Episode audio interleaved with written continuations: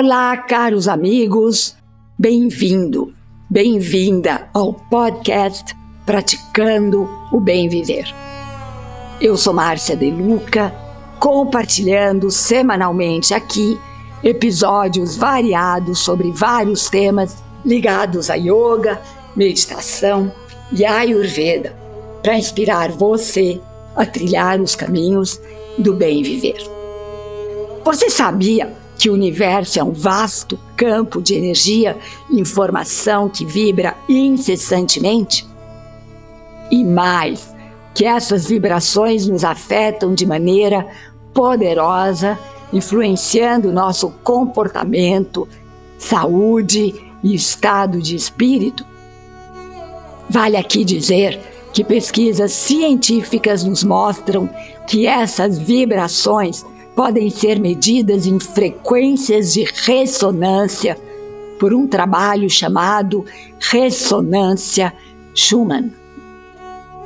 Acredito que essa informação seja de grande valia na medida em que, através dela, podemos nos conscientizar do mal que estamos fazendo individualmente e coletivamente através de escolhas errôneas. Nesse caso, aliás, como sempre, a ignorância é uma arma fatal, não é mesmo? Ignorância quer dizer falta de conhecimento. Mas hoje, meu papel aqui é de trazer luz a todos vocês nesse sentido. Quero compartilhar aqui vibrações específicas de emoções. Pense sempre que quanto mais alta a vibração, mais benéfica ela é. Então, preste atenção. Dor de 0.1 a 2 Hz. Medo de 0.2 a 2.2 Hz. Ressentimento de 0,6 a 3,3 Hz. Irritação de 0,9 a 3,8 Hz. Raiva 1,4 Hz. Orgulho 0,8 Hz. Abandono 1.5 Hz. Superioridade 1.9 Hz. Vejam que baixas são as vibrações dessas emoções e sentimentos. Agora preste bem atenção na mudança. Generosidade 95 Hz. Gratidão 45 Hz. Aquela gratidão que vem do coração, 140 Hz. Sentimento de unidade entre as pessoas, 144 Hz. Compaixão, 150 Hz. Amor, amor normal, também 150 Hz. Mas amor incondicional, 205 Hz.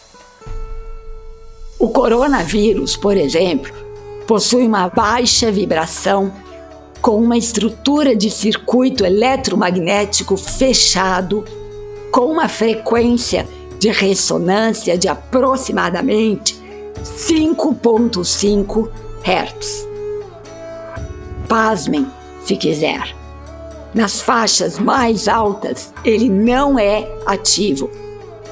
E nas faixas de 25,5 Hz e superiores, o vírus simplesmente morre.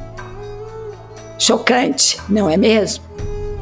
Para quem vive em altas vibrações, ou seja, vibrações da alma através de sentimentos e emoções específicas, a vida vai sorrir para sempre.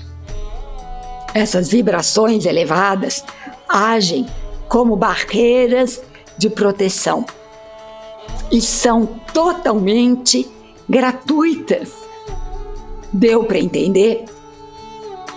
Usando o famoso ditado popular, acho que para bom entendedor, meia palavra basta, não é mesmo? Agora, mãos à obra. Vamos arregaçar as mangas e ir à luta.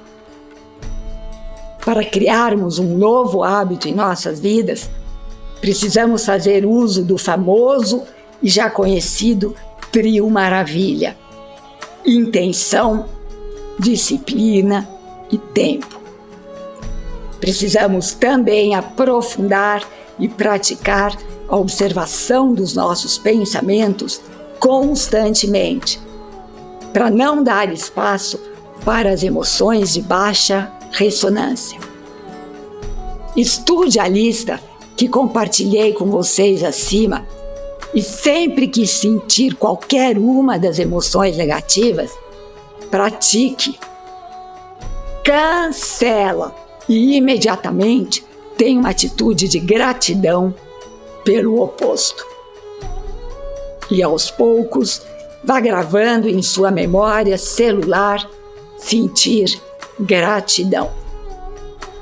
Vá treinando também a abertura do seu coração. Procure expandir o seu amor em relação a tudo e a todos. E no momento em que uma massa crítica de pessoas tiver essa intenção, teremos uma linda surpresa. O mundo se tornará aos poucos um local mais leve e agradável para se viver. Vamos nessa? E aqui me despeço com a saudação indiana, o ser que habita em mim, reverencie o ser que habita em você e todos somos um. Namaskar.